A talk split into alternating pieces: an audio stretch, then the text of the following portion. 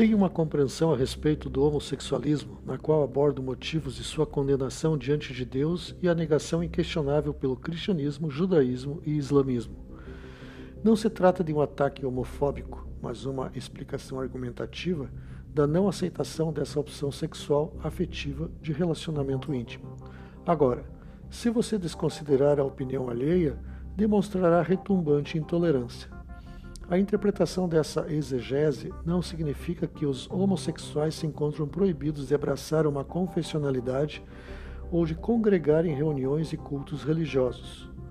O apóstolo Paulo de Tarso afirma que todos carecem da glória divina, mas também condena a prática homossexual em duas outras sentenças.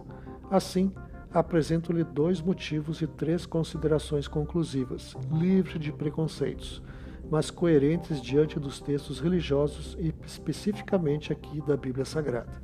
Primeiro, a ligação homoafetiva contraria o sentido das relações humanas que visam a procriação. Deus nos dotou da capacidade de procriação. Ele é o Criador. Nós somos os procriadores. Ele é Deus. Nós somos criaturas. Nossa capacidade se limita à procriação, ou seja, somos coparticipantes de sua obra, auxiliando como mordomos a administração do planeta. E o homossexualismo desvia o foco do quarto mandamento, direcionando as atenções para uma suposta evolução da espécie humana, com vistas ao aperfeiçoamento das relações entre indivíduos do mesmo sexo. Portanto, um contrassenso diante do mandamento do sábado que lembra o Criador, total oposição à primeira instituição, a família.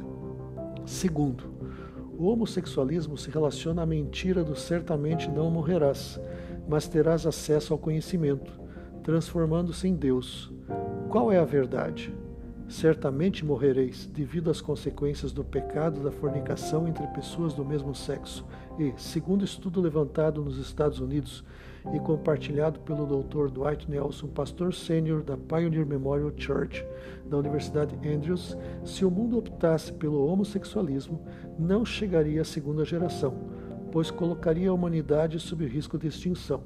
Eis o grande engano satânico e o objetivo de degradar e ofender a Deus e também assassinar o homem.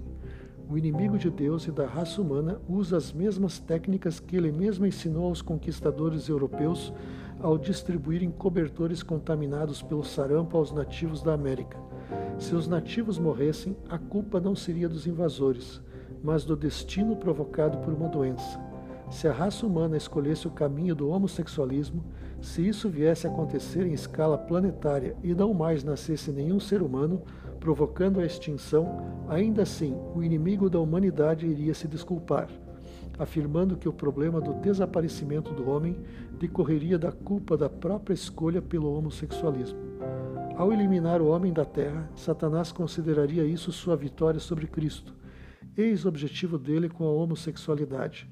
Eis o cerne do problema que as pessoas precisam entender. Considero que um dos sinais da proximidade dos eventos finais seja o domínio do planeta por líderes homossexuais ou apoiadores dessa prática. Primeiro, tal qual ocorreu em Sodoma e Gomorra, quando a turba liderada por homossexuais investiu contra a família de Ló e os anjos visitantes, repetir-se-á o cenário de afronta a Deus e perseguição ao remanescente. As leis condenatórias da homofobia se espalharam pelo mundo, tanto em governos de direita quanto de esquerda, assim como a presença deles em posições relevantes no contexto político, econômico e acadêmico. Segundo, a própria medicina desaprova o coito anal, mesmo entre heterossexuais.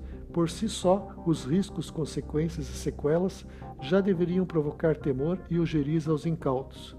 Terceiro, o índice de suicídio entre os homossexuais é três vezes superior ao ocorrido entre os heterossexuais. Aproxima-se o tempo no qual todas as coisas virão à luz. O que acontece nos bastidores do poder é apenas uma pontinha do iceberg. Precisamos nos consagrar a cada dia e pedir a graça divina para nos tornar mais distantes desse mundo, desejando a nova terra. Livre para sempre voltará na próxima sexta-feira às nove horas da noite. Que o Senhor o bendiga e até lá.